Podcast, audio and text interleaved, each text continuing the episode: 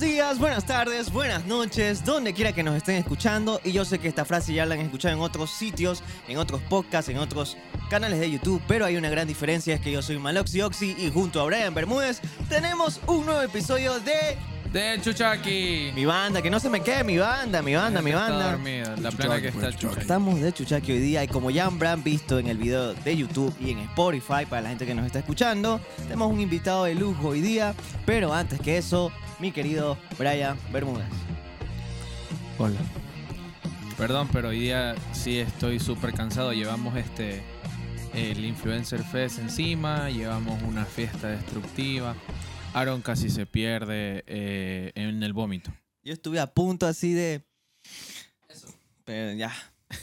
Espero que hayan pasado un excelente, una excelente semana, que se encuentren bien, sin COVID. Ya estamos aquí en Ecuador sin mascarillas, Sin pero mascarilla. igual, cuídense señores, que igual cualquier hueva se les puede pegar. Eh, irónicamente, China está, Shanghái creo que está encerradísimo. Sí, no la dejan salir. Y bueno, cuídense. y Cuídense de arriba y de abajo. Y tenemos nuestro querido, antes que todo pasar para allá, antes de pasar a la otra cámara, la cámara 2, doy la intro de, unos, los- de uno de los influencers más queridos de la ciudad de Guayaquil. Emergió eh, hace poco tiempo, la pandemia creo que fue un impulso para toda esta generación de TikTokers que tenemos ahora en Ecuador. Es una persona que además de, de crear contenidos ha estado en conferencias, dando de cierta manera a muchos jóvenes nuevas perspectivas sobre la vida. Y para nosotros es un placer tenerlo aquí con nosotros. Después de tanto tiempo. y porque tanta- indirectamente. Como ladilla, loco. Sí, nos batió varias veces, pero ya lo tuvimos que secuestrar acá después del Influencer Fest. Lo agarramos ahí, le pusimos un poco de marshmallow en la boca. Lo- se, se lo pusimos en la boca. Y bueno, lo tenemos aquí a nuestro querido Carlos Lord. Buenas noches, buenas noches, buenas noches. O tardes o días, la hora que sea que estén viendo esto. ¿Cómo están? Buenas tardes. Bueno, estamos jueves en la noche y mi querido Carlos aquí. ¿Es jueves? O sea, jueves. Jueves. Está perdido en el tiempo. ¿Cuándo ya se estrena? Ah, el video? ya está bien, está bien. está bien. Estamos jueves. Como, habla bien, Yo pensé que era martes. Se maltripió en un rato. y estamos domingo grabando esto. Ay, Mi querido Carlos, bienvenido. un gustazo, como siempre, estar presente para hablar lo primero que se me ocurra y lo primero que salga de la garganta. Así, vamos. No sé qué vamos a hacer, pero vamos. Bueno, como está nuestro querido Carlos y de cierta manera nosotros estamos tratando de emerger en esta cuestión de redes sociales, él ya tiene un poco de conocimiento, experiencias y anécdotas de lo que suele ser el peso en las redes sociales. Y por ende, en este episodio vamos a hablar acerca de ellos. ¿Cuáles son las ventajas, desventajas? ¿Cómo de cierta manera influye en tu vida? Y de cierta manera tienes que tener muchísimo cuidado con lo que haces y con lo que dejas de hacer Con lo que dices también. y con lo que dices. Y por eso, mi querido Carlos, te tengo que decir cómo empezó todo esto de tirarte a las redes sociales. Yo pensaba que ibas a decir. Sí, de tirar. Este, o sea, fue muy curioso. Eh, es una anécdota muy corta. Estábamos ya, ¿qué será? Dos, tres semanas de pandemia. Y yo ya me había cansado de jugar Fortnite hasta las 7 de la mañana. Entonces un día termino de jugar Fortnite y dije, bueno, todo el mundo se está haciendo una cuenta en TikTok. ¿Por qué yo no me puedo hacer una cuenta en TikTok? No está mal. Entonces dije, vamos. Eh, me hice la cuenta, subí un video. El primer el video estaba puteando a todo el mundo. dije, bueno, la verdad es que me- no me importa nada esta aplicación de mierda. Igual este, al final del O día sea, tú hiciste un video puteando a alguien. al mundo entero, a TikTok. Entonces, este, luego dije, no, está muy, muy ofensivo para el siglo XXI. Así que lo bajé. Y después hice un video un poco más elaborado, lo subí y me voy a dormir y al día siguiente de la nada 10.000 seguidores en, en TikTok. Y dije, puta, loco. 10.000. Simón. Puta madre, ¿qué, ¿qué nos hizo TikTok a nosotros?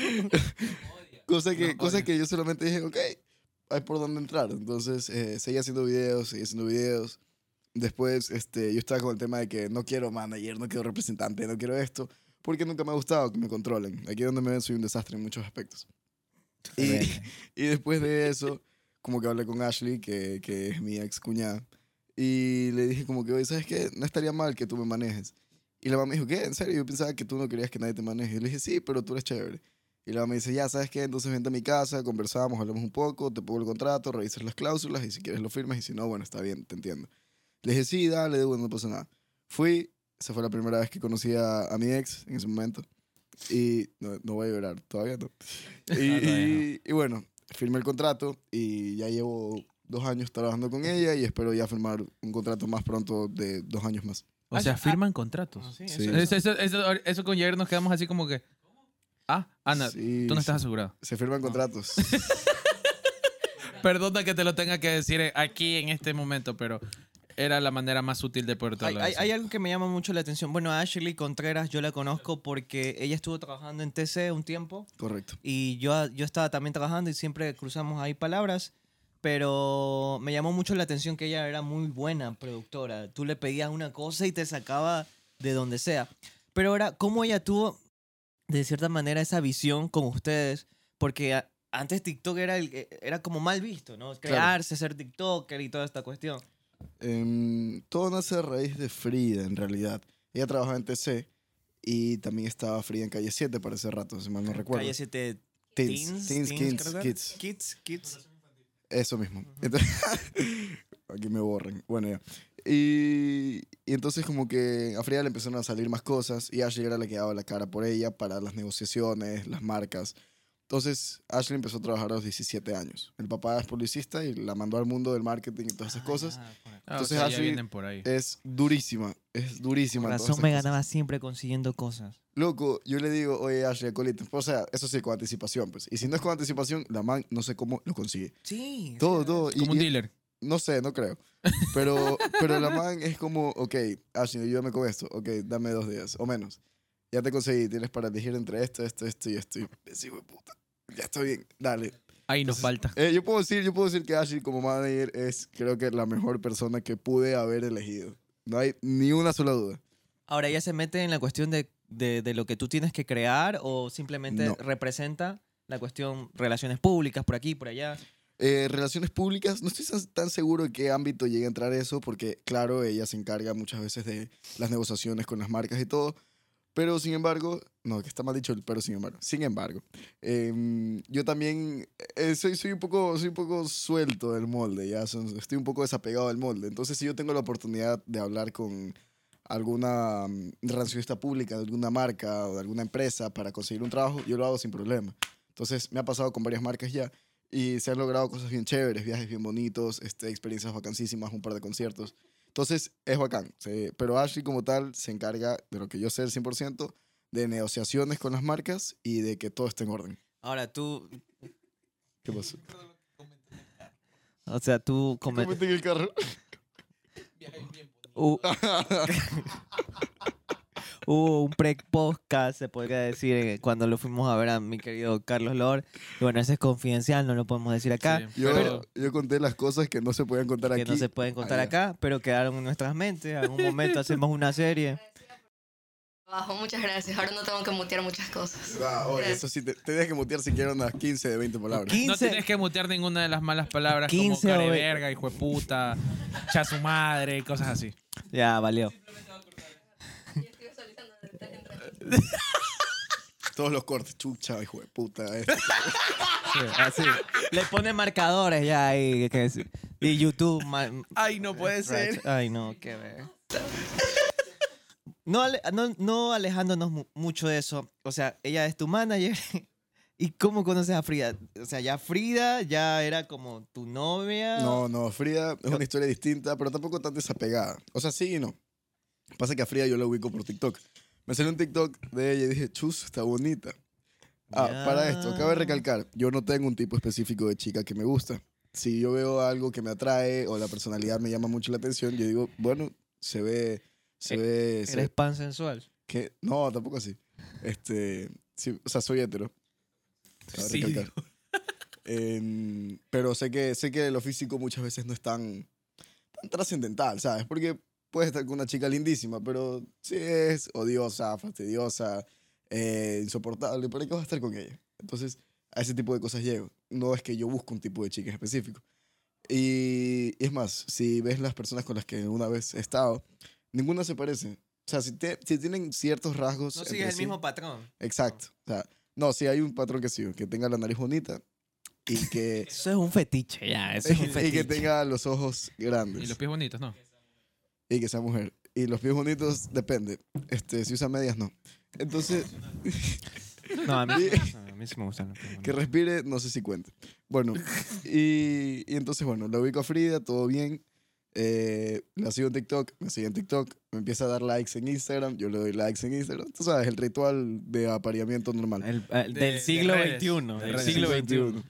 Y bueno, medio hablábamos y todo, y existía este ship entre nosotros que se llamaba Fridarlos.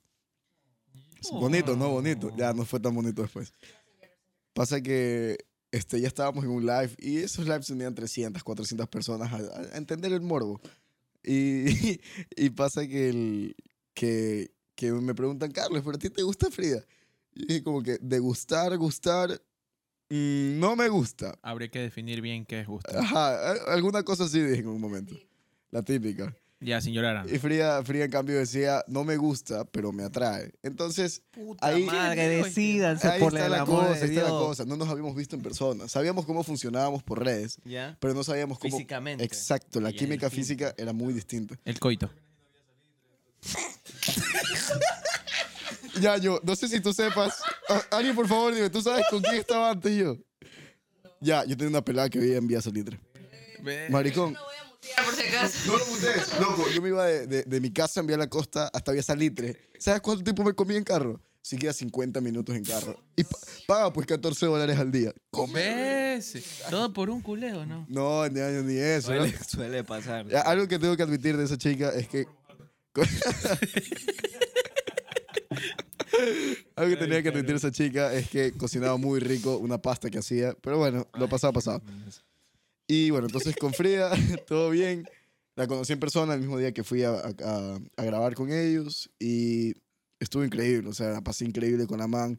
Una química Conectaron. inmediata, única. Es más, de- el click. pasa que somos almas gemelas. Oh. Así que somos- Y es que eh, en Dale mucho, más cerveza, dale más cerveza. en mucho esto de la espiritualidad, en mucho esto de la espiritualidad y todas las cosas, sí sí que las almas gemelas sienten al otro. Y no lo digo como sienten que te toco, cuidado que te toco.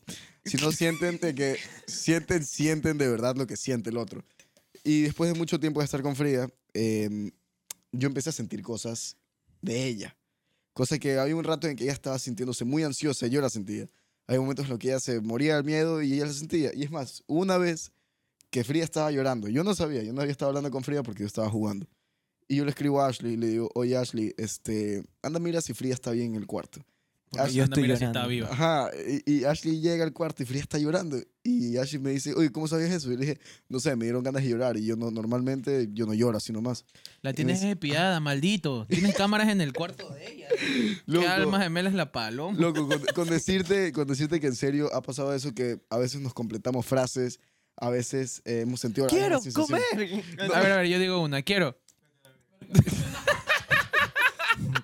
No, si no, mira, por ejemplo, ayer, esto aquí si quieren lo cortan, si no, no. No, No, mentira, eh, córtalo. eh, Que cosa, cosa que ayer estábamos pasando tranqui por el... Estábamos, terminamos el Influencer Fest, estábamos afuera y, y Frida dice, oye, genuinamente. Y yo dije, es un tanque. Y los dos dijimos al mismo tiempo, es un tanque, maricón, nos quedamos así.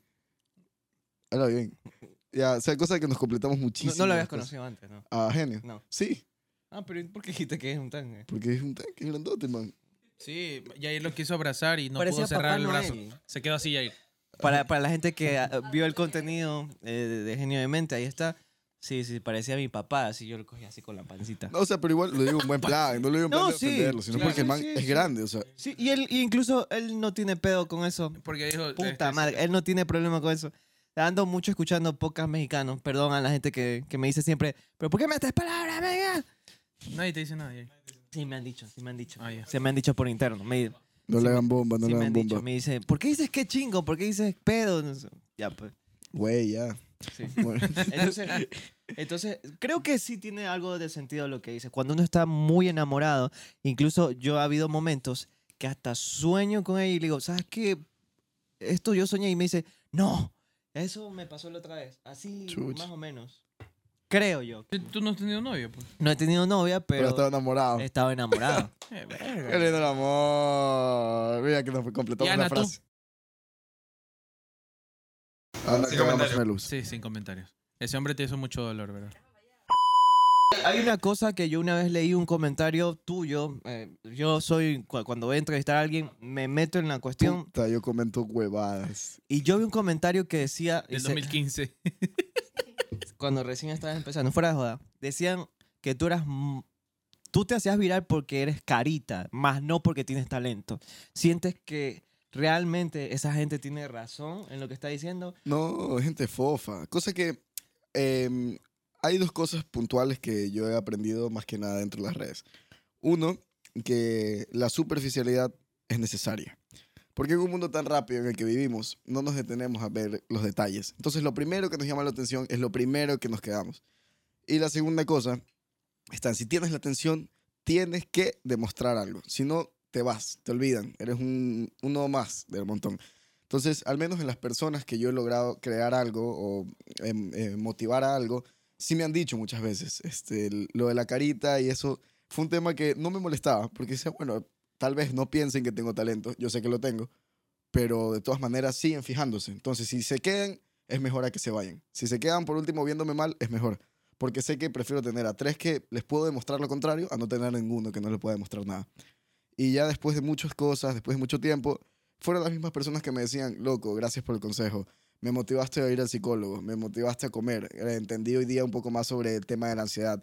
Eh, me, me, diste, me diste aliento para no querer matarme el día de hoy. Entonces, esas ligeras cosas que poco a poco se van complementando en un panorama más grande que terminó en la charla TEDx, son puntos que te dicen a ti mismo como que, ok, lo que te criticaban antes son precisamente esas cosas por las cuales el día de hoy tú estás brillando. ¿Cachas? Entonces son, son momentos muy específicos donde tú demuestras si vales la pena o si no vales la pena. Este, ¿Tú crees que de cierta manera influye tener este carita, que se podría decir, para este mundo de las redes sociales? Porque a nosotros nos está yendo muy mal, la verdad. Sí, porque. Claro, en Eh, realidad eh, sí. O sea, es un, un- boost, creería yo. Pero ya el boost. Ayer me chistes, dijo ahí Pelado. Sambo que en la repartición de estatura yo me quedé afuera y dice, "Este joven, ya sabes que no hay. Yair estaba así. Eh, Pelado Sambo, genio de mente, me tenían como que un llaverito ahí. llaverito.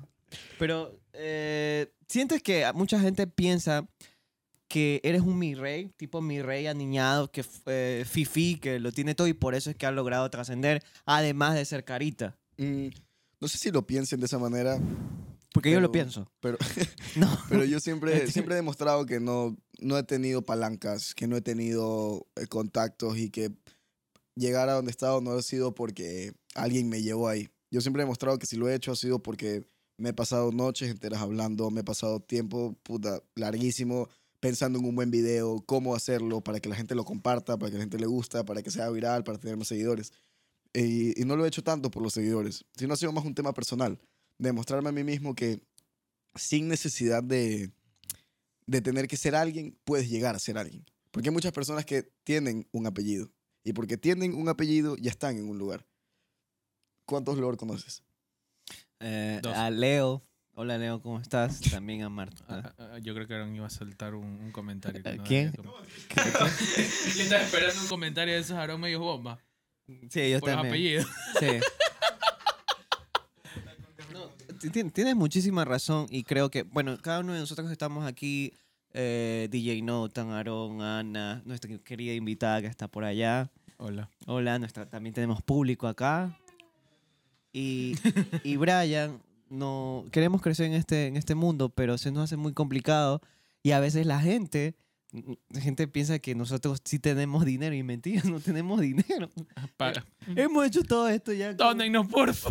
con sacrificio, pero mucha gente incluso que tenemos poquitos seguidores y todo, mm, aún así nos escriben por internet, no, valen paloma, valen... Oye, la otra vez no no- nos, nos comentaron algo que de un video así como que, ah, no inviten a gente que valga la pena, no gente que valga No, no, no.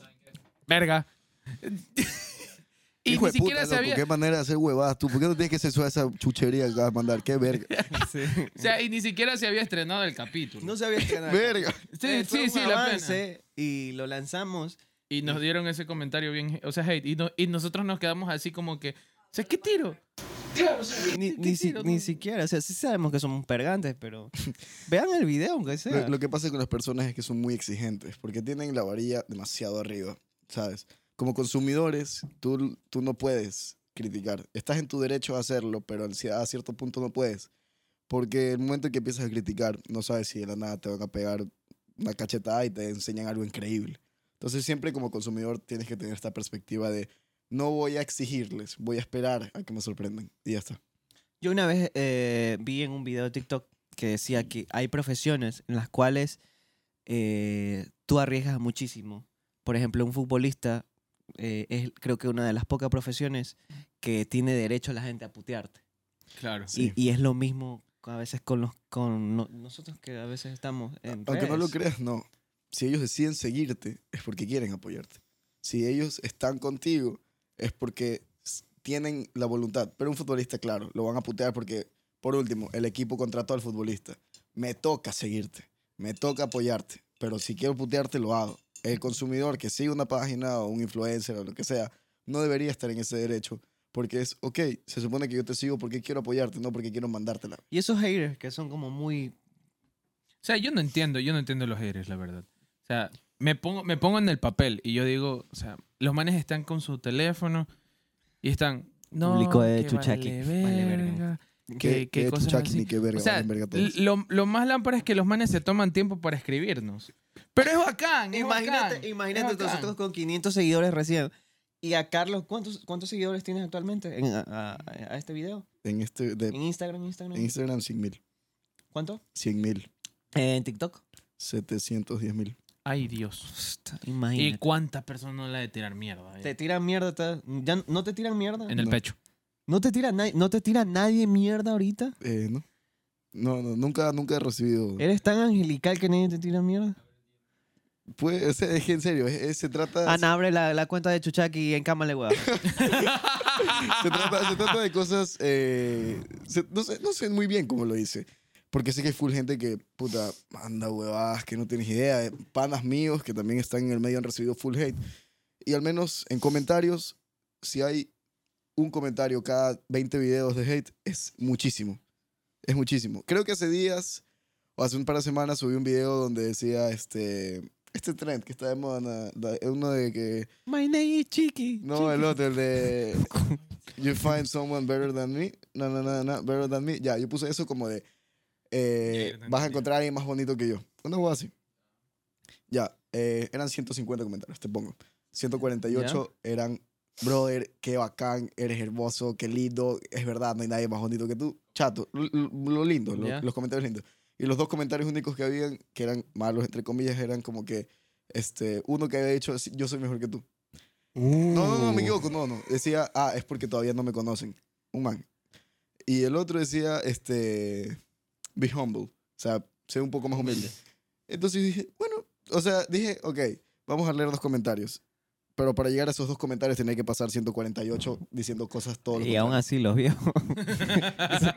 O sea, la cosa está en que puedo verlos, pero no son algo que me, que me diga, chuch, ay, un- ¿Qué tanto influye esto? ¿Qué, qué tanto influyen los mensajes negativos? Porque a veces los mensajes negativos son como que tienen un por 20 más que los positivos. Eh, no, en realidad no. Hay una, eso es algo bueno. Siempre supe diferenciar entre una crítica y un comentario mierda.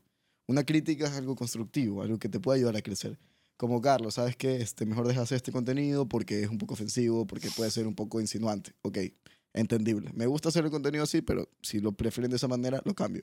Otro comentario es, atrevido hijo de puta, ¿por qué chucha subes eso? Perdóname, editora. Entonces, esas cosas que Esa tú- esas falsa. cosas que van con una mala intención son cosas que digo, este man está ardido. Simple. El que me quiere ayudar, me ayuda siendo tranquilo. No me ayuda lanzándome mierda. Ya, así lo tiro yo, así lo pienso yo. O sea, si le quieres cagar, te cagas. Si, te quieres, si no quieres cagar, pero quieres cagar, tú solo te tienes un pedo. ¿Entiendes? Así es.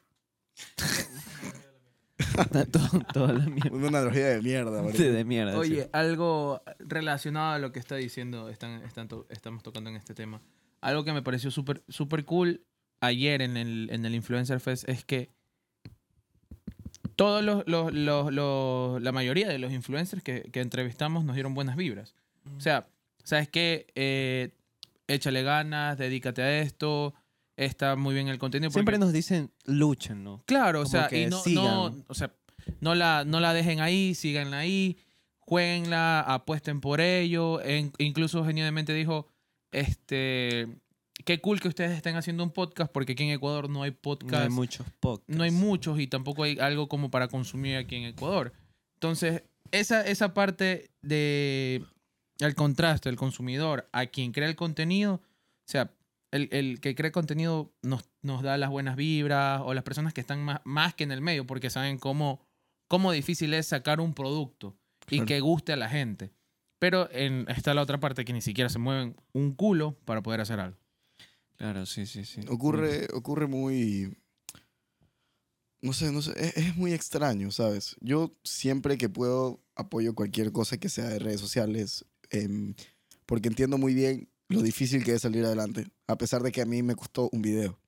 Porque sé que lucharla no se trata de subir el video y ya está, se trata de editar, se trata de gestionar, se trata de conseguir producto, presu- presupuesto, Supuesto. todas esas cosas que cuestan. Y no es que cuestan un hilo y dos monedas. Cuestan, puta, entre 10 a, quién sabe, 200, Y 300 el dólares. tiempo, aunque no crean. El tiempo consume. Sí, consume full. Entonces, esas cosas las aprecio muchísimo. Entonces, cada vez que existe esta, esta motivación, es lindísimo. Porque cuando yo recién empecé, habían personas que me decían como que, ay, dale, tú sigues haciendo videos y todo. Pero a mí no me costaba ni un centavo. ¿Cachas? Yo un aro de luz que me regalaron y el celular. Cosa que el celular me lo compré yo, pero muchísimo antes de las redes. Cosa que eso no tiene ni siquiera nada por donde entrar. Y sí, sí es lindo ese apoyo. Pero al final, hasta cierto punto, sí es como, como, o sea, tú ya estás arriba y me estás diciendo que la pelea es abajo, no sabes cómo está ahorita. Porque en tu momento pudo haber sido distinto. Porque a lo mejor no había tanto, tanta competencia en el mercado, a los consumidores eran mucho más abiertos a experimentar. Ahora ya todo el mundo tiene un, un tipo de, de consumo definido. El mercado es muchísimo más grande, eh, los consumidores como tal son más exigentes y existe esta, esta competencia de la cual nadie habla, de yo quiero ser mejor, pero no lo puedo decir. Porque si lo digo, entonces me van a cerrar las puertas. Porque la gente tiene esto del, del no vas a ser mejor, quédate humilde, entre comillas, humildad, porque eso no es humildad. Y, y te quedas abajo esperando que en un momento sea tu momento. Pero el momento no te llega, el momento lo creas. Así, así funciona, no funciona como el, el "Mm, ¿sabes qué? Voy a estar aquí tranquilo hasta que me llegue. Por eso es que te dicen el luchenla. El luchenla no se trata de me gusta tu contenido, sino más. El luchenla se trata lucha y pelea hasta que tú hagas tu momento y lo explotes, lo expandes, lo abras y lo, lo tengas todo el tiempo. Así, así funciona para mí. Este episodio viene gracias a Traus Guayaquil Sambo, tu mejor opción. ¿No te pasó, viejo, que a las 3 de la mañana te quedas sin trago en la fiesta? Hartísimas veces. Traus Guayaquil Sambo tiene cobertura a Guayaquil, La Aurora, Villa Salitre y Sambo, obviamente. Uf. 24-7, todos los tragos que tú necesitas a tu casa, delivery, al número 099-072-4022 y en Instagram, tragos GY subguión, Sambo subguión. Tragos Guayaquil, tu mejor opción, viejo. Y ya que estamos recargados, empecemos. A darle. Uf. Buenas. Y bueno, siguiendo con esta cuestión de, de la vida en internet y la vida de uno mismo, Living la la física. vida ¿Cómo tú vives esa dualidad? ¿Qué tanto ha afectado el Carlos, To- el Carlos Torres? Perdón. Que vales verga, dice. El Carlos Loor de Instagram, de TikTok, en tu vida como tal. ¿Qué puedes hacer, a- qué podías hacer antes de que ahora ya no puedas? ¿Y cómo ha afectado esto en tu vida? Ah, o sea, son varias cosas que decidí dejar de hacer. No es que me puse en la obligación de dejar de hacer. Más que nada para tener cierto, cierta imagen un poco más centrada. Cosa que yo nunca he sido de alcoholizarme así como de vomitar, esas cosas. O sea, puedo estar happy, tranquilo. ¿Cómo no? No lo miremos. Tomamos todo- todos los domingos como ley, aquí ya es misa. Tomamos. Adjunta evidencia. Como, como Ay, lo- los peloteros bieleros. Sí, sí. A pistear. Nosotros le decimos pistear. Eso le dices tú, Jay. Pistear. Es porque a veces uno dice tomar y suena como feo. Después. Chupar. Chupar. Chupar suena como que. Mamar. No, ya mamar es otra cosa. Mamá. El que no llora no mama. Pero Bueno, no, no salgamos. Nos estaba comentando algo, Carlos. Y no, no, no ha existido un cuidado con los pies que Pancito te vino a buscar. Y, ay, ya, ya veo el video de crítica de dos horas. TikTokers guayaquileños. Haciendo referencia, citando a Pancito. Bueno, entonces, este. Es muy, muy divertido y muy triste porque tuve que dejar algunas cosas de hacer Y en el proceso también perdí algunos amigos. Cosa que Ya. después de un tiempo me di cuenta de que no era una pérdida innecesaria, sino más era cuestión de adaptarse. Entonces, hasta Darwin lo decía, ¿no? El que se adapta, no muere. El que, el que no se adapta, muere, dicho. No mama. El que no se adapta no mama. Eh, y, y ocurre que, y ocurre que sí dejé de reunirme en algunos lugares, dejé de ir a algunas fiestas em, y tenía que mantener cierto equilibrio entre lo profesional, entre comillas, y las amistades y la vida de la joda y todo.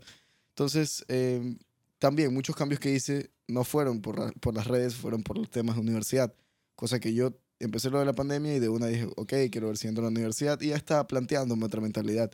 Y mis padres como que no, es mentira, no es por la universidad, es por las redes y todo. No, bro, es por la universidad porque quiero organizarme bien, quiero tener un buen estilo de vida, no quiero parecer acabado como los de medicina. Y decidí quedarme con el tema de, ok, voy a intentar meterme bien en el camino. Pero como estaba cruzándose lo de las redes, me decían, no, que eres agrandado, que esto, que lo de chucha tu madre, por ir a chupar un martes a las 10 de la mañana no soy agrandado, soy una persona consciente. Eso es, eso es enfermo. Y, y bueno, así ocurrió en el rato.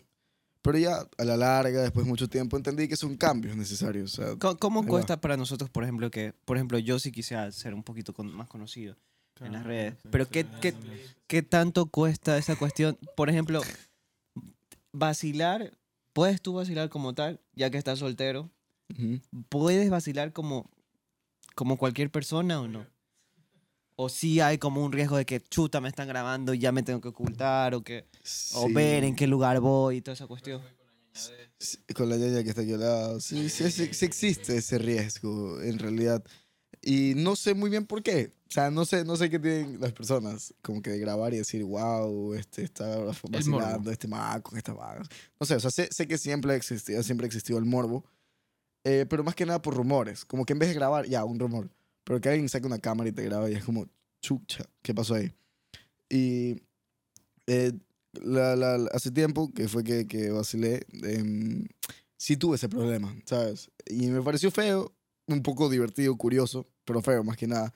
Porque era el, ok, era la primera vez que vacilaba desde el 2020, porque Ya. estuve casi dos años amarrado. Una relación. una Entonces era relación. común poder besar a mi enamorada en público y no pasaba nada. Pero besar a una persona con la cual llevaba dos horas de conocerme y era como que cierta... A dos horas. es mucho. Don galán. Entonces, este... Sí me... Te gano a un minuto de conocer a alguien. Ay.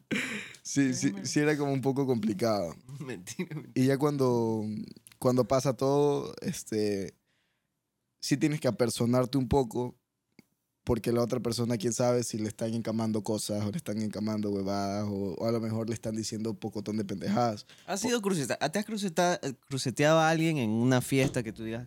O sea, soy- so- va- vas y te la crees, vas y te la crees y dices, soy Carlos Lor. Y te pegas tu risita ahí de niño bueno, porque no, niño bueno. Y te ha pasado. O sea, así, así, no. Pa- pasa que crucetearse es cuando tiene pa- que es tu pana, ¿verdad? Simón. No, Ya, pero no, igual, no sé, para mí crucetearse también es como que crucetearse en una relación o meterse, interferir, no. Ah, no, no. No, no, eso sí no. Eso es enfermos. Yo prefiero, este, no, yo prefiero no hacerlo, porque igual, este, poder ser un cojudo y todo hasta cierto punto, pero que, pero yo meterme en una relación sí es un punto que digo, chucha, sabes que, ah, no sé si en algún momento llegué a ser así, no lo sé, de, de, mi- de mis 15 a mis 17 sí tuve pendejadas en la cabeza, ahorita también tengo pendejadas, pero más suave. Y... Están organizadas. Ajá, están organizadas. Pendejada 1, pendejada 2. Y ya como que cogí un poco más de conciencia y dije, no me puedo meter en una relación. Porque al final del día son dos personas que deciden quererse. Y por último, si una persona decide eh, ser infiel, es su pedo. Yo no tengo por qué ser el motivo por el cual quiera ser infiel. Ya si me invitan un trío es otra bobada. Pero como tal, aquí, como tal, el yo meterme así nomás no es algo tan, tan, tan común en mi cerebro. Como psicólogo, que nos estaba como que prácticamente como que... No, sí. nos sacó toda la información. Y no, pues y nosotros como cojudos, así. O sea, Ah, sí, sí. No, o sea, eres muy... ana- eh, estudia psicología. Eh, la persona que, que se acerca a ti y toda esa cuestión, ¿qué es lo primero que te fijas? Eh, ¿Cuáles son tus gustos? Bueno, ya dijiste tus que... preguntas que le haces al, al inicio. Sí, sí. Em, lo primero, primero que me fijo fuera de lo físico es el porcentaje de tiempo que mantiene la mirada. ¿Ya? Cosa que existen... No, pues en los ojos. O sea, mira, mira. En los ojos. Cosa que cierto porcentaje de tiempo indica una modalidad. Entonces puede ser que me esté en un tono amenazante, esté nervioso, se sienta en confianza, se sienta tranquilo, se sienta temerario, cosas así. Y cuando alguien se me acerca, intento mantener la mirada en los ojos como para saber con qué intención va a hablarme. O si quiere saber algo de mí, o si no me conoce, o si me ubica, o si no me ubica. Entonces es como el, el sondear a primera vista cuál es la intención. ¿Tú qué te fijas de cuando tú, cuando tú conoces a una chica? ¿Qué te fijas? Cuando con... O O sea, ahorita, antes de conocer a Odette, ¿no? Hola, ¿cómo estás, Odette? o sea la, la verdad que para mí es muy difícil entablar algo como que así directo en una fiesta o... ¿Nunca has ligado en una fiesta? O Ligado, sea, vacilado, Vacilado, puta manera. madre, no, qué ver. O sea, para mí siempre ha sido como que difícil, o sea, este, vacilar con alguien, conocer a alguien en una fiesta, hacerme pana, besármela y cosas así. no, te ha costado, te ha costado. Pero es que Es también... eh, es que, es que, o sea, para mí es diferente. influye, influye ser carita y no ser carita. Claro. Influye para que te beses, Claro. para tener un beso de tres. Claro. Lo, lo primero que las personas van a ver es la cara. O sea, bien o mal, es la cara. O sea, o sea, claro, o sea, para, No, o si- sea- si, busco a alguien que me atrae, obvio, veo primero la cara, pero si alguien se me va a acercar a hablar, lo primero que miro son los ojos. O sea, a mí, como te decía, se- no, no es que de una en una fiesta, ah, tres mujeres, siete mujeres me beso en una fiesta o cosas así, pero, o sea, si pasa es porque ya la vengo conociendo chance. Ah, ya la vienes Venimos- trabajando, no es algo que sea casual. No, ya no, la vienes no, trabajando. Y tampoco, tampoco me gusta porque ni siquiera sé con quién me, me voy a relacionar. El que, per- Oye, hoy en día, maricón, o Ya, sea, yo- el que "Ey, persevera hijo de alcanza". puta, Hijo de puta, tú te vas, del, tú vas de aquí al día y te quitas el reloj. Desconfiado de mierda. Pero, De pero, 3 dólares tu reloj. güey, pero una cosa es una Habla- fiesta, una fiesta. ¿Acaba de decir wait o wey? Güey, Ah, ya te hueva. Güey, tío, o se quería ser mexicano o gringo. Una de las dos huevadas no funciona. Sí, mo. O sea, para mí, para mí es difícil. Y así, por ejemplo, con Odette, yo con Odette la conozco uf, tiempísimo y mira, se dio. ¿O eres tu novia? Simon. Simon, chato.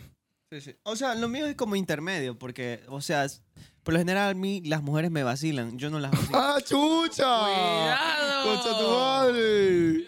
¿Qué dije de malo? El solicitado. la verga. O sea, no es que, a ver, escúchenme.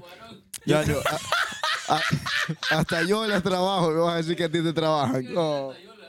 A ver, voy a- creo que se malinterpretó lo que dije. La cuestión que me vacilan Comentario narcisista ahí. o, o que me vacilan a mí y yo no las vacilo, en el sentido que yo no sé vacilar. Ah, Ellas cogen como prácticamente me dicen, a ver papito, por aquí es el camino, así se hace y así. Jair no sabe meter el huevo.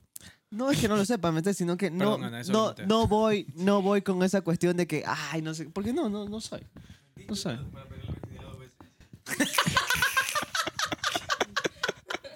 Comentarios hijo de puta. Vayan, vayan, vayan a ver ese episodio donde digo que me confieso diciendo de que mentí sobre mi virginidad. ¿Qué dijiste? ¿Que tenías o que no? No, una vez dije una mentira ¿Qué que dijiste? caló hartísimo. ¿Ya? Y, y bueno, estuve con una chica que, que a mí me gustaba muchísimo y, y ya pues ella Perdió la virginidad dos veces. la virginidad. Está- Pero ya después yo sí me yo dije, ¿sabes qué? No fue así. O sea, sí, yo ya había tenido a mi A mí me, me- ¿Tienes una hija? No, Ah, ya. ya yo había tenido mi antecedente con... Ah, ya, ya. Sí, sí, sí. A mí me han dicho que sostener una mentira es más difícil que soltar una verdad. Sí, es verdad, es verdad. Es verdad. Es, es difícil cuando viene con caldo. Estuviste en TEP. ¿Qué, qué tal la experiencia? Mm, increíble. ¿Cómo, Creo, cómo das una conferencia hartísima gente, profesores, toda esta cuestión? Em, estaba en cierta desventaja, en realidad. Estaba en cierta desventaja porque ¿cuántos aquí, siendo conscientes, escucharían un pendejo de 19 años? O sea, ni siquiera sé que esté. Ni siquiera escucho a mis compañeros de la U. Ya. A veces ni nos escuchamos el podcast. eh, Ni la editora los escucha, ese se lo va una No, es la única, Ana- creo. Ana es la así. única. Es la única. Es la única, es la única que nos escucha. Fue, fue increíble. Fue, creo que, la experiencia más enriquecedora que pude haber tenido en toda mi vida hasta el día de hoy. Eh, conocí muchísimo sobre el pensamiento de Javier Ibarreche, que es un increíble tipo, sobre este tipo que se llama Jero Freixas, que también hace contenido que, puta, qué linda historia de amor que me contó de él su, con su esposa y su familia. Y bueno, fuera de, de- de experiencias personales, lo que ellos contaron en las charlas, eh, también algo asombroso, o sea, cómo convirtieron lo que tienen el día de hoy en, o sea, cómo lo que pasaron a, a un día hacer algo que no sabían si les podía solventar toda su vida, terminaron hasta el día de hoy llevándolos a ser lo que son, porque son monstruos en, en- en la industria de las redes. Creo que Javier ya tiene como 7 millones en TikTok. 7 millones tiene Javier Ibarreche y comenzó en la pandemia nomás. Claro, como, yo, es la más, pandemia. hay una cosa, yo soy fan de Javier Ibarreche desde que él tenía 15 mil seguidores. Yo lo veía y dije, este hijo de puta va a ser gigante. Si pero- fuera mujer, gigante. hubiéramos sido pareja, pero brother, se- yo lo veía y yo, y- yo le comentaba videos. si nos hacemos homosexual, puede ser. Sí. O sea, lo que no se ve en el plano de las cámaras, ellos llevan agarrándose la mano todo el programa. Vi, vi eso, vi eso, vi eso. Y se me hizo, se me hizo muy como que habían grandes al lado de él, que también habían emergido, pero es raro que nos escuchen a nosotros jóvenes, personas mayores, y, y que rompamos con algo que ellos tienen un, un preconcepto. un- Y que tú le digas que están en lo equivocado. exacto, eso... te- Em, Que le digas, ¿sabes qué? No es así. Todo el tiempo has estado equivocado y la mejor manera o la correcta es por aquí. o la más y, práctica. y, la- y te- y, eh, los manes tripean como que... ¿Qué, ¿Qué o sea, me ¿qué- quiere qué me decir este pelado de mierda? cagado que Ya. ni siquiera se sabe limpiar bien el orto. Pasa que, pasa que tuve hasta un- una, una- pequeña discusión con Ashley sobre el tema de la charla. Porque la charla eh, tenía como, como tema la dualidad. O sea, La ese era el dualidad, tema sí. inicial de toda la charla para todos los, los expositores. Y Ashley me decía, Carlos, tienes que hacer, tienes que preparar un PowerPoint, haz esto. Y yo, ay, no sé, la verdad es que me sale mucho mejor espontáneo. No, no puedes hacer eso, tienes que tener que sea notas y todo. Y dije, pero es que de todas maneras, hice una charla. eh, Hice una charla escrita y todo sobre el, eh, la razón y la pasión. Porque era tema, dualidad. Pero cuando me estaba subiendo al avión, yo sufrí un poco de ansiedad. Cuando estaba sufi- subi- subiéndome al avión, me empecé a sentir un poco ansioso. Y dije, chucha madre, ¿qué, qué hago? Ahorita metido en un avión 40 minutos, no me puedo ni bajar. Y dije, ya voy a escribir, voy a ver qué hago. Y es que empecé a escribir, escribir, escribir. O sea, no tenías nada planificado para ya ir a, a la conferencia. nada, No absolutamente te nada. creo ni... A ver, si hablaste, si hablaste más o menos. Ah, con- con- 15 minutos, 16 minutos. Y, su- y ya como que un poco después de, de- de despegar, empecé a escribir y escribir. Y dije, ¿sabes qué? No está mal lo que estoy escribiendo. Pero ahorita vamos a meterle lo que estoy escribiendo a algo que yo sé que me va a funcionar. Y empecé a escribir sobre, sobre lo que hablé en la charla. Y a medida que fui escribiendo, dije, puta, tengo buen lugar donde agarrar aquí para sacar todo lo que puedo. Entonces me bajé del avión literal con dos páginas enteras escritas sobre qué podía decir. Y yo llego al, al ensayo y en el ensayo me dicen, Carlos, ya te toca ensayar. Loco, me fui 15 minutos de largo hablando, hablando, hablando. Entonces solamente estaban cuatro o tres personas ahí porque estaban haciendo prueba de, de sonido y todo.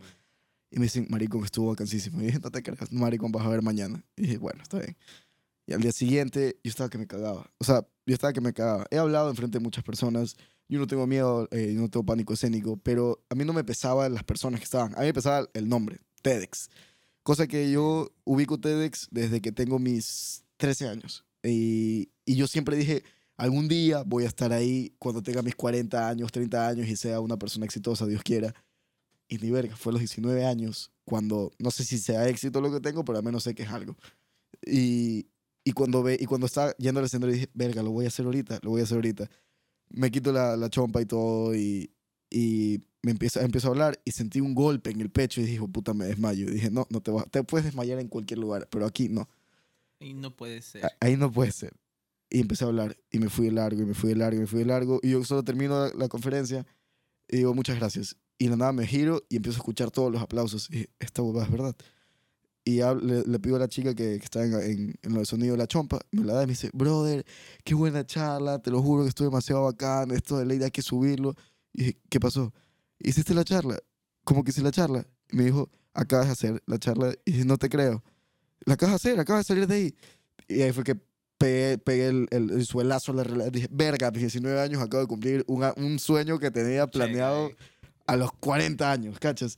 Entonces salí de ahí temblando, pero temblando, temblando. Ni siquiera era del miedo, era del shock de saber que algo que muchas personas no tienen la oportunidad de hacer, lo hicieron.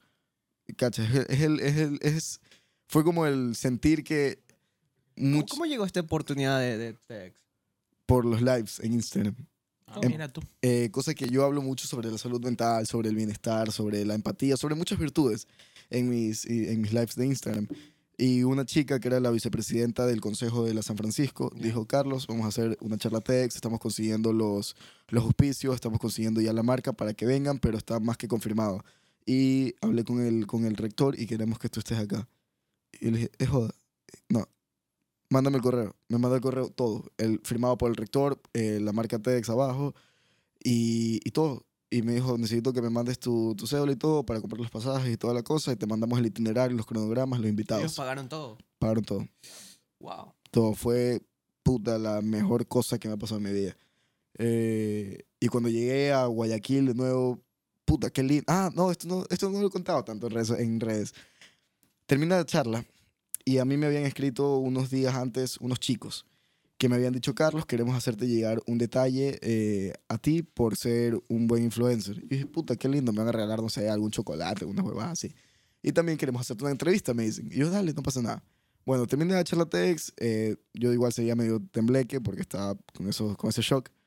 Y llego al hotel y los manes son una fundación de la Asociación Estudiantil de todo Ecuador. Y dije, puta, estos manes no es que son unos niños nada más. E- Eran todos mayores a mí, creo, no, no recuerdo. Y bueno, hicieron una entrevista, 40 minutos sobre las redes, sobre el bienestar, sobre las cosas. Y de la nada, los manes sacan una especie de cajita como que con, con la telita encima y me dicen, Carlos, queremos darte esto y un diploma. Y dije, puta, un diploma conmemorativo de, de la página como tal, yo supuse. Veo el diploma y era un diploma eh, con el sello del Ministerio de Educación del Ecuador y Mm. con, con un título que decía miembro honorífico eh, como buena influencia de las juventudes. Al señor Carlos Ramón Lor, nada, nada, nada, por la fundación, nada, nada, nada. Loco, y, y me dicen el, el diploma y me quedo culo y luego me dan una de estos que se pegan aquí en el pecho, las, las que son lo- las medallas. Medallas. Loco, yo me fui a la verga. Y yo me fui a la verga no por el peso que tenía todo lo que me dieron y por el reconocimiento, sino porque a diferencia de mis hermanos, mi hermano, consiguió, mi hermano consiguió premio en conducta al colegio. Mi hermana consiguió becarse en la universidad y en el colegio con unas medallas, loco, que si tú las ves no las, no las paras de contar. Y yo como tal nunca recibí algo así. Entonces cuando, ¿Te sentiste como cu- que cuando, caigo, cuando caigo en cuenta de que eso era un reconocimiento, que no era de un colegio, era a nivel nacional, dije, verga, sí, No, no me lo estoy creyendo. no ¿qué me lo creas, no me lo creas. Sí llegué al nivel que, ha tenido, que han tenido ellos. Y no, yo no me comparo con ellos porque somos muy distintos entre los tres. Pero sí fue el hecho de poder llegar a mi casa y decir, yo también tengo una. Entonces, mi- es- Y es exacto. mejor que la Y, y no es cualquiera. O sea, no, no es que... A no- nivel nacional. la cosa no es que es porque yo me porté bien y porque me porté bien es un premio solo para mí. Es un premio porque yo hice las cosas bien y para los demás lo hice bien. Entonces fue como el puta. Creo que, creo que puedo, puedo decir, ya, ya puedo estar en la misma mesa. Estás diciendo malas palabras. Uy, no. Verga, perdón. ya, entonces. Como, exacto. Como, está tomando. tal, como tal, este, ese viaje fue para mí, creo que una de las cosas que, que volvería a hacer ni siquiera unas tres veces en mi vida. A, No, pesar, y te felicito por a eso. pesar de tantas cosas, fue lo mejor que pude haber hecho. Un quizá- aplauso, por favor. No, lo felicito. No sé, no sé si Casi sea, que lo abrazo. no sé si sea imprudente lo que voy a preguntar, pero creo que mucha gente, de cierta manera, se, eh, porque vivimos en un país que vive diferentes realidades, pero tú crees que la oportunidad que tú has tenido a veces ha sido negada a influencers que también tienen un buen concepto y quizás no el mismo, pero de cierta manera les cortan las oportunidades. Por ejemplo, hay influencers emergentes que no tienen las mismas oportunidades, que las marcas no los buscan, que definitivamente no tienen estos contactos, estas relaciones y muchas, ve- muchas veces tienen que ser opacados.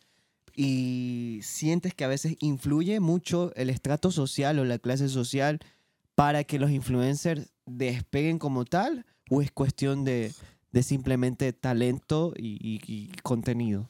No, definitivamente existe un- una brecha que no se rompe.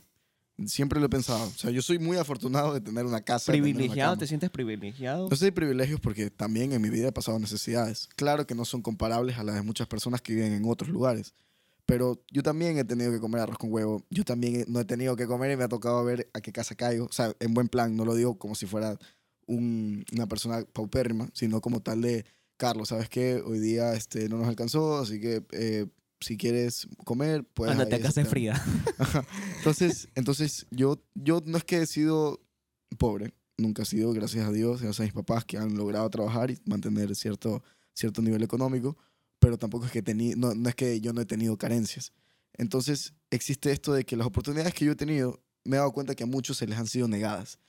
Y no solo por temas de, ay, eh, tú vives en, en Trinitaria, o, o, o, o tú eres moreno, tú no vales. Yo, no, no, por ese tipo de cosas no. Que hay personas directamente te dicen que no.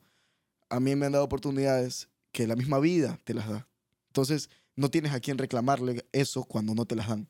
Porque es muy distinto que yo nazca en una familia con mucho amor, que sabe cómo manejarse con las personas y cómo consiguieron vivir en una ciudadela bonita a que yo nazca en una familia donde tengo una familia disfuncional, donde no tengo un lugar seguro donde dormir, donde quién sabe si comeré el día de hoy. Entonces, esas ligeras cosas sí generan cierta diferencia que ante muchas personas sí o sí tiene que ser clasificada. Y yo cuando me pongo en el puesto de estoy donde estoy, por muchos motivos y también porque siento que he trabajado por ello, veo hacia algún lado y veo al que también se lo merece y no lo tiene. Y es como el, verga, ¿cómo quisiera poder ayudarte, pero no sé cómo hacerlo? No sé cómo, no sé cómo, no sé cómo ayudarte a hacer dinero, no sé cómo yo, ayudarte yo a las yo, yo siento que yo lo otra vez, eh, no sé si lo dije en alguna entrevista, pero yo siento que sí, las clases sociales también se pueden visualizar en las redes sociales. Y siento que en TikTok se ve mucho la cuestión de que, ah, ya, este es de, del sur, este es del centro y este es. Sambo. Lo dijiste en, el, en uno de los primeros episodios piloto. Lo dije, ¿verdad? Sí. Lo dije con Black Mestre. ¿Con quién lo dije? No, no, creo que fue de los que hicimos nosotros. Y bueno, de los ya, primeros, ya pero bueno, ya eso es. teniendo a, a Carlos, que ya es prácticamente un top top. Yo sí, por ejemplo, veo que, y ya te lo voy a decir de, de- de frente, porque creo que igual, Bésalo. siento que Vivi Salame, Pauli Tuma, eh, tú, este, Pelado Sambo, eh, pertenecen a una cuestión un poco más, eh, ¿cómo lo digo? Sambo. Sambo, más, más, más, más aniñadito, se Ajá. puede decir. Y hay otros influencers de otra parte que como eh, este man que, que dijo que... Ay, Pelado sí, H. Pelado H, papeles por favor, este... Claro. eh, de Papeles cierta caballero. Papeles caballero. Pe- Son este man influencers... el que le mete toda huevada en cebollado. Sí, también. Este, siento que Eh. a veces también ellos no tienen la misma oportunidad que, que pueden tener ustedes, porque ustedes como que tienen un poco más de contactos, se puede decir, y, y creo que pueden incluso llevar a, a- llegar a mucho más que ellos, pero sientes que, sientes, sientes, sí sientes esa diferencia. Sí existe. O sea, yo la, yo la he podido vivir y la he podido palpar en, en ciertas, ciertas cosas. Cosas que al final del día sí terminan por generar un límite muy, muy diferenciado. Entonces, no sé si te has dado cuenta, pero hay muchos influencers que no colaboran entre sí. Ahí está la cosa. Y no es que no colaboren entre sí porque no tienen tiempo, no pueden, es porque prefieren no hacerlo. Hay muchos temas de los cuales se podría entrar el por qué no hacerlo, pero el, el principal y el que yo prefiero decir que es, es porque son un público distinto. So, es un público muy distinto el de Vivi como el de Papeles, por favor. Es un público muy distinto el de la Brandon como el de Genio de Mente, quizás. Entonces, esa es mi mentalidad. Prefiero pensarlo desde la bondad antes que pensarlo desde la malicia de no quiero grabar contigo porque... ¿Quién sabe? Exacto. Yo, pre- yo prefiero pensarlo en no puedo hacerlo porque tu público no va con el mío. Prefiero pensar eso. Porque si de todas maneras me entero o resulta ser que es porque no es el mismo estrato social o porque no tiene el mismo color de piel, sí me pego una decepcionada que me quedo en la verga. Porque lo bonito de las redes es que yo siento que todos pueden llegar a ser panas, todos pueden llegar a ser amigos, todos pueden llegar a convivir. Pero cuando me bajan de esa nube y empiezo a caer en la realidad de que no todo el mundo quiere hacerlo, sí es como un golpe en el cual yo caigo y digo, verga, incluso aquí donde se supone que es un lugar seguro, no puedo estar seguro de que no, no me van a discriminar porque vivo en Vía La Costa. O me vayan a discriminar porque soy blanquito y carita. Entonces, Fue, fue raro que vengas.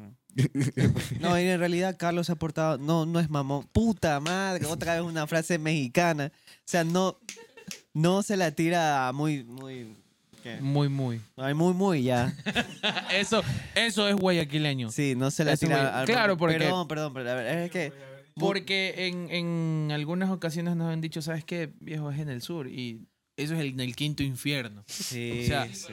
O sea, sí, pero tampoco no. O sea, soy del sur, de la parroquia Jimena y no robo.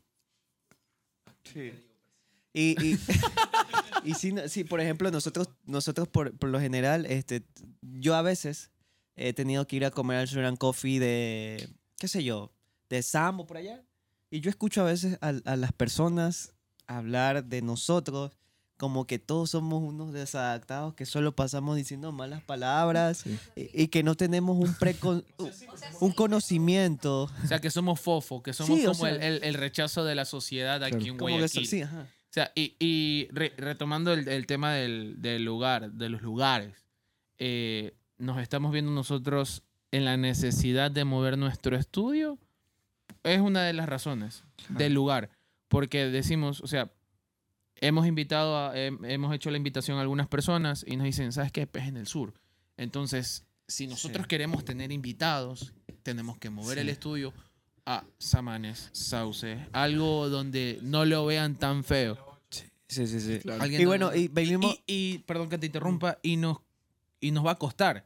Mm, Nos va sí. a costar y no es culpa de nosotros estar viviendo aquí en el sur. Es un poco de la coyuntura que se vive, lamentablemente. lamentablemente, Y, lamentablemente. y lamentablemente nos, nos abarca a todos, ¿no? Y, y bueno, nos generalizan. gracias a Dios tenemos a Carlos aquí, que se Sí, portó es, es súper que lo que pasa es que quizás él mantenía esa mentalidad, pero ya nos vio en el Influencer Fest y dijo, No, ok, no roban. pasa, pasa que pasa que este a mí me queda lejos. Entonces, creo que sí les dije Claro, que sí de sí, una claro. cuando me dijeron te llevamos y te traemos. Sí, Y, sí, sí. Entonces dije, bueno, entonces al menos tengo transporte de que me llevan a ver y me van a dejar. Porque Pero si iba había lugares- salitre, yo- pero es no le que- importaba. ¿Qué? Claro, im- imagínate, venía en el carrito, venía y dice, sabes que a mí me secuestraron y ya, pues uno tiene... Ese es miedo, es un miedo ligero, sí, sí me ha Eh, oye, pero mira, retomando lo que dijo, que lejos, ¿cuánto taxi le ha de tocar pagar? ¿Y cuánto dijo que pagaba por el culo?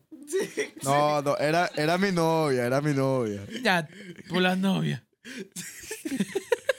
14 dólares, no te van a cobrar ni 6 dólares hasta allá. ¿Cómo fue eso que te secuestraron, cierto? Eh, pasa que pedí un Uber y no me Chucha, Uber, ya antes no. de que antes de que funen a Uber. No nos fijamos si era el man. Eh, no era el man. Puta madre. O sea, tú Sí. te subiste. Ya, a ver, contexto. Ah. Contexto. Estaba con mi enamorada en ese momento y con mi cuñada. Estaba con Ashley y estaba con Frida. Ya, Y salíamos en la casa de Jorge Camposano porque estábamos comiendo ahí. ya. Y nos subimos. Y el carro, maricón, sospechosísimo. Pues la, la tenía ahí el polarizado, puta, del no- 90%. Y nos quedamos como que, ah, no pasa nada, siempre nos subimos en Uber. Ah, Simón. Bueno, eh, pasamos por la parrilla del sol, que queda por Miraflores. Y dijo, puta, cogió y se metió a la derecha durísimo. Y dijimos, aquí valimos verga.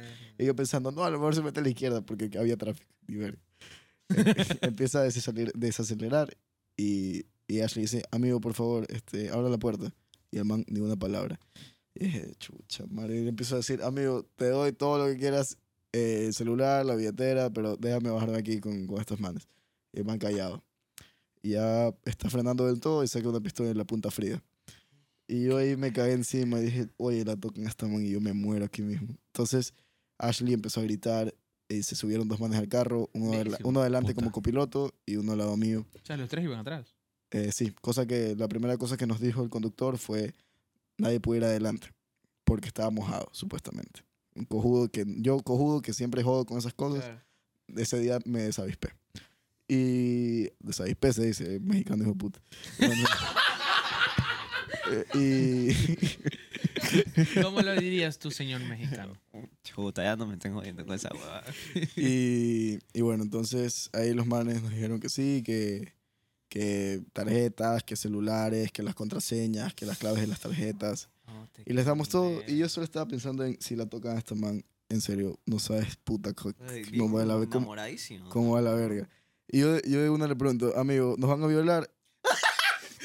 fue lo primero que pregunté, fue lo primero que pregunté. Y ella me dijo, no, que sí, que eres loco, si nosotros tenemos familia, nosotros también los cuidamos. Entonces, ah, entonces, Ya, lo que yo dije fue. Ay, no, sí tiene corazón el hijo de puta. Hay códigos, hay códigos. Entonces ahí yo- no vamos, yo- ahí no. O sea, sí, pero tampoco. Y ahí no. yo les digo como que, ah, entonces, todo bien. Les dije todo bien. No pasa nada, o sea, puta, me salió gratis. O sea, hay cosas que no se recuperan nunca, puta. Sí, sí. Entonces dije, ok, por último, el celular me roban, ya, me saco la chucha tres, cuatro meses y tengo uno. Lo tengo. Ay, Ya, un año. Entonces, entonces eh, Ashley estaba muy desesperada.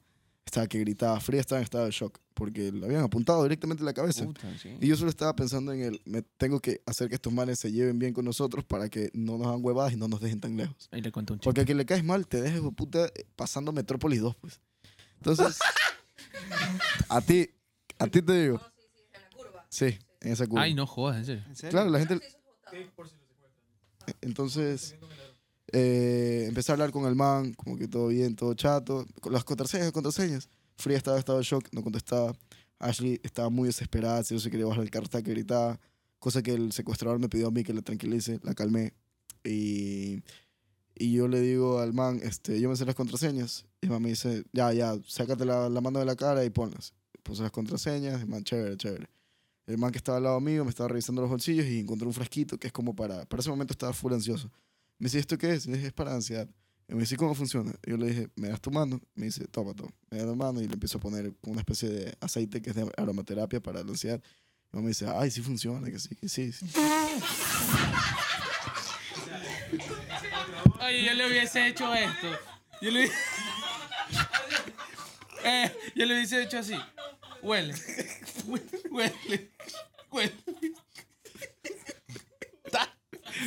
Entonces, Ay, se ha ganado un pepazo. No, yo pensaba que le ibas, ibas a decir esa huevada. loco. no, no. Y, y ya después un rato como que eh, nos dejaron botados por el puente velero que queda por la avenida Barcelona.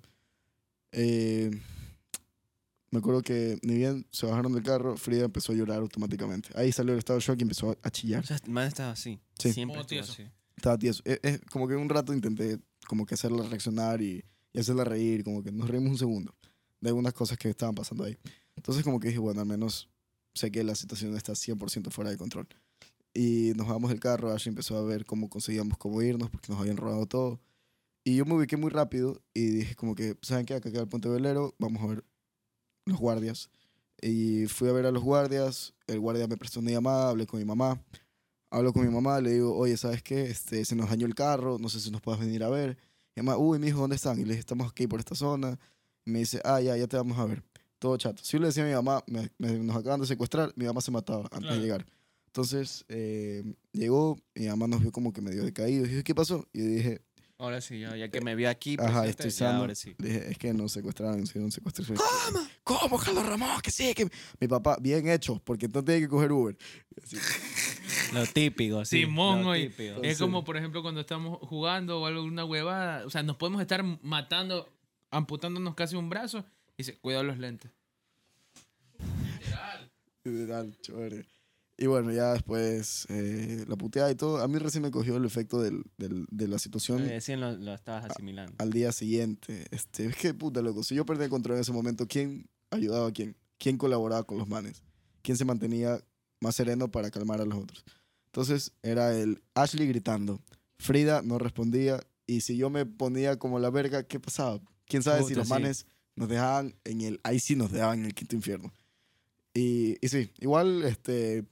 Puta, no fue una experiencia bonita, pero hasta cierto punto estoy chance agradecido con los manes porque la sacaron gratis. O sea, Sí, para nosotros, nosotros la sacamos gratis y, y, a- y al final, este, ¿qué? No, pues que no. Y al final, este, nos, nos, nos, nos- No, nunca les dio ese síndrome de Estocolmo, creo que es que cuando te haces amigo de, del secuestrador. secuestrador. Yo medio, medio, me- el que estaba a la derecha me cayó Cojo, bien. le pusiste la manito y ah, sí funciona. Me cayó bien, me cayó bien.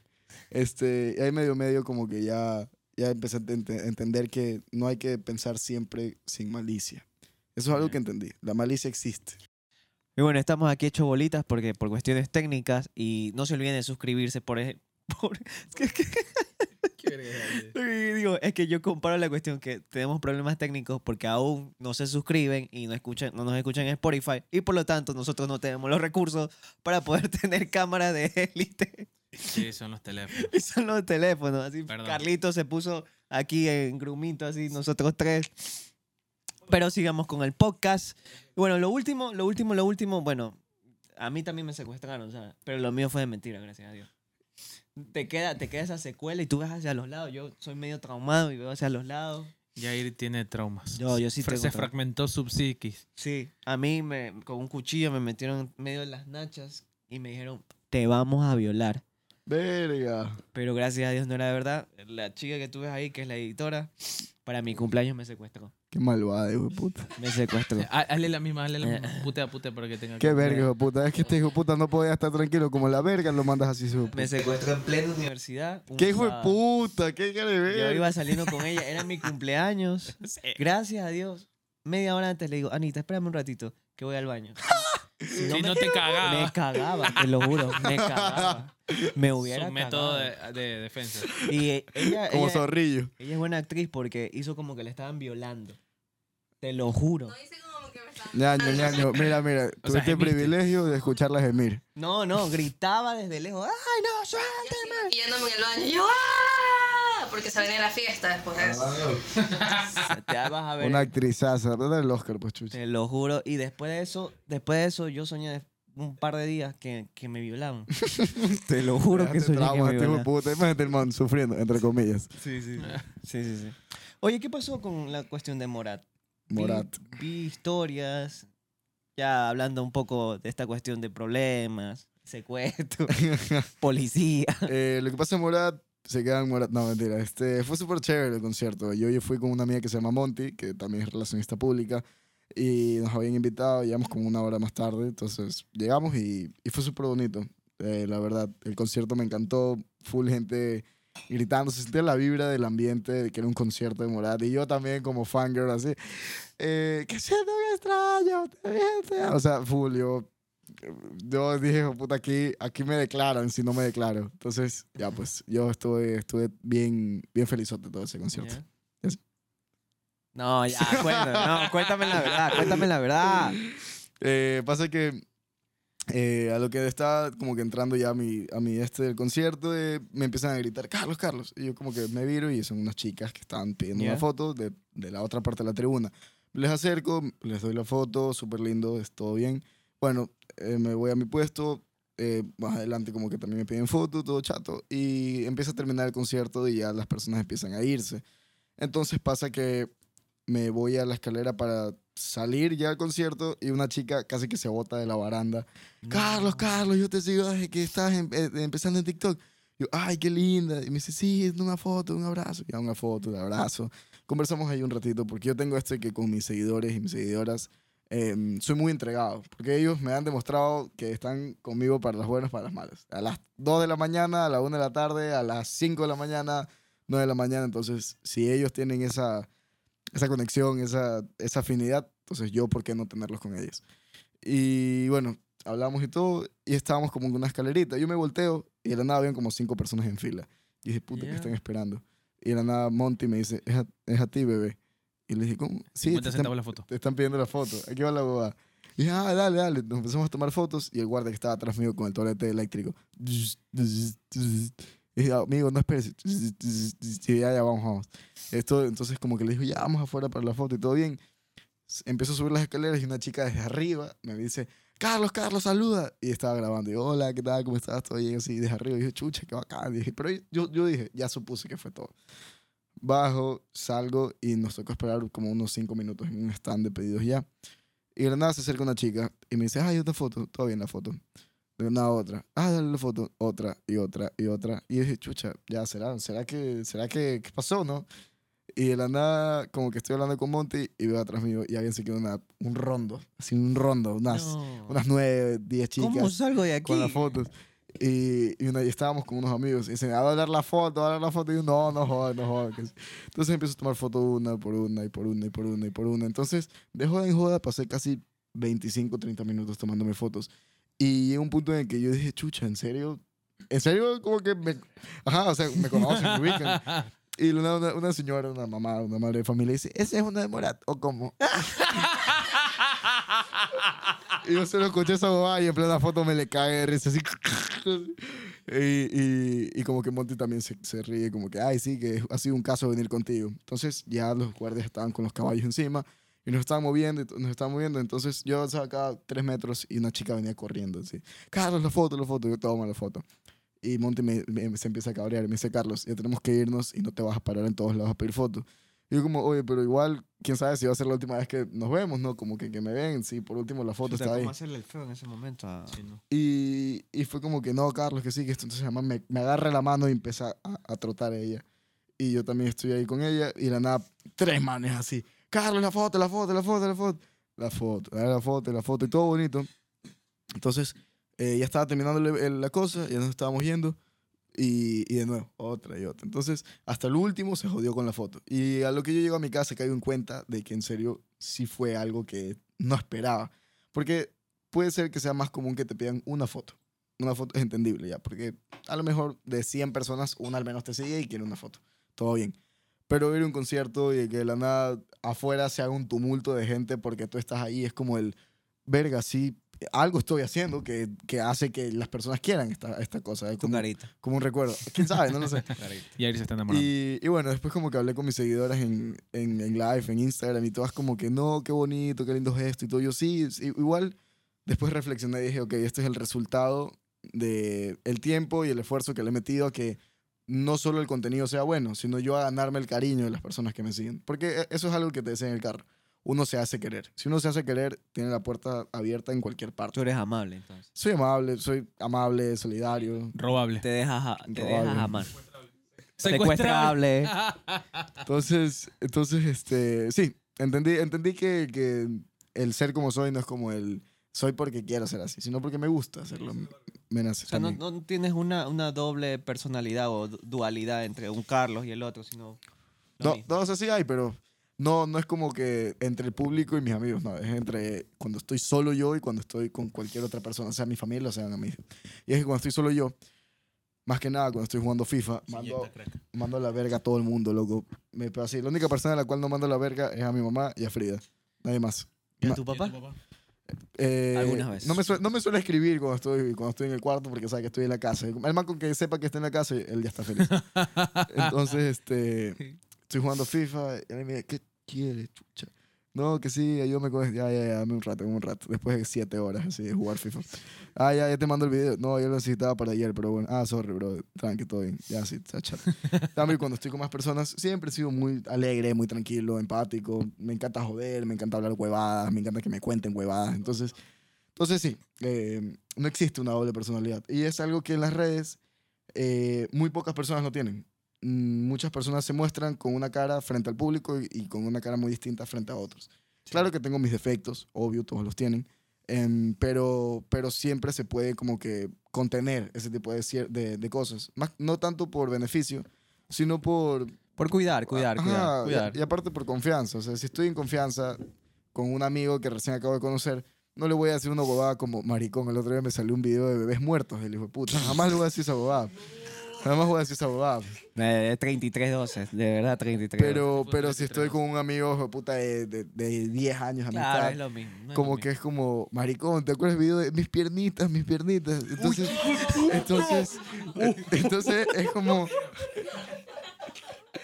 Entonces, sí existe Ay, tuve un flashback bien feo. Entonces, sí, eh, es tanto- eh, no es tanto por tema de imagen, es más por confianza. Cuando entramos en confianza, te hablaré verga y media, pero que te puedes decir verga y media, porque puedes decir... Claro, por ejemplo, con, estos después- con ellos me- yo me siento cómodo. Ahora poco les estaba diciendo de que yo tuve un reto de abstinencia de nada de sexo ni nada tam- tampoco de... Masturbación. Sí, sí, paja como se le dice. Juan. paja. Y, y du- duré 11 días así y tuve un, un sueño húmedo y todos mis amigos fue del un trabajo, todos aquí me, me- me apoyaban y yo marca- marcaba en el calendario del trabajo así, un día más. Y un día no marcaste. Y un día, un día ven una X y me dice, me dice un compañero, Jair, ¿qué pasó? me dice así, Jair, ¿qué pasó? Y le digo, él se llama Dani, es mi- co- como mi jefe en la oficina. Y me dice, Jair, te corriste la paja. A ver, a ver. que- o sea, yo creo que ya tener esa confianza con mi jefe que me diga, te pajaste hoy día, No, es ¿verdad? un encargado, no es mi jefe, jefe, jefe. Pero es Chucha, como que loco. el, el encargado de la oficina, sí. Qué vergas. Y todos yo le digo, chico, eh, eh, si ven este calendario que yo voy marcando, es- son los días de abstinencia. Y todo iba ahí, 11 días. Y un día puse, y me dio hasta vergüenza. Pu- puse la X. Yo ni cojo. Eso no Y- fue mi culpa, fue mi cerebro. Y, y fue básicamente, y ve, te corriste la pa. Y digo, Dani, no me va a creer. ¿Qué pasó? Y me, y me y tuve un sueño húmedo así, un fin, un No hay fue- vergüenza, Y fue, fue como, es que hay esa confianza. Eso ya lo digo en el podcast, vea, porque es como íntimo esto, aunque es, es grabado, pero no voy a ir a Esto- una reunión Este huevón le voy a, Oigan, sí saben que perdí el reto, pero de 11. voy a subir este huevón y ojalá lo vean todos mis seguidores y se van a la verga. Este- en sus sueños. en mis sus sueños. En sus sueños. Oye, y la, y la meta es tan poderosa que parecía que de verdad estaba pasando. Y yo cuando me levanté era un mar así, Uh, cuidado, le dicen el mar blanco a este man. un mar así. Tiene las bolas hinchadas. Sí. Bolas de toro tenés. Sí, sí, sí, sí, sí. Chucha. Y bueno, y mi reto, mi reto consistía en un mes. Y yo, Puta, en bueno, un mes, va a sonar loco. algo como medio, medio asquito. Pero yo decía, la forma de medición es que los ponga en un, va- en un- como que, como que, En un vasito y luego te lo como, no, vasitos así, vasitos, pero no mostrarlo en video porque va a ser muy asqueroso. Y yo decía, marco. y Hasta lo- dónde llegó, lo hasta limpias y un enseñas mes y después una semana y, y la un día, la diferencia. Ese era en mi mente loca, Oye, pero sí, porque igual apuntar es medio difícil, pues. esa era mi mente loca. Yo decía, no sé cómo lo voy a hacer y bueno, si alguien conoce la medición de eso, no sé, que me pase el tip O por sea, ahí. yo, estaba pensando, ¿qué vaso utilizaste, loco? No, has visto. La jarra mágica. No, no, no, la jarra mágica, no. Ayer no. metiste la mano ahí. Y influencer metió. No, ¿qué? No, yo, ¿sabes lo que yo tenía en mi mente loca?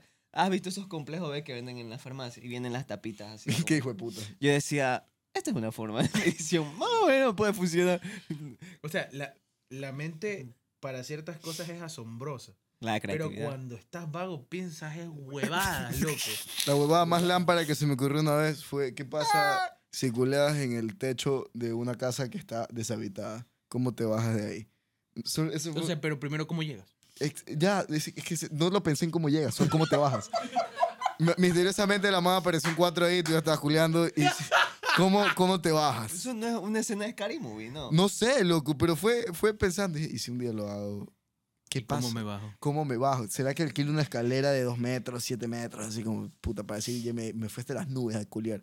Pero ni verga, ni verga, ni verga. Entonces, la mente cuando está desocupada, loco, Sí. huevadas es poco. No, a veces, a veces entra tu subconsciente cuando vas manejando y se te pasan huevadas, ¿no, no te pasa? Sí, yo, O yo- veníamos, veníamos toditos en el carro de regreso.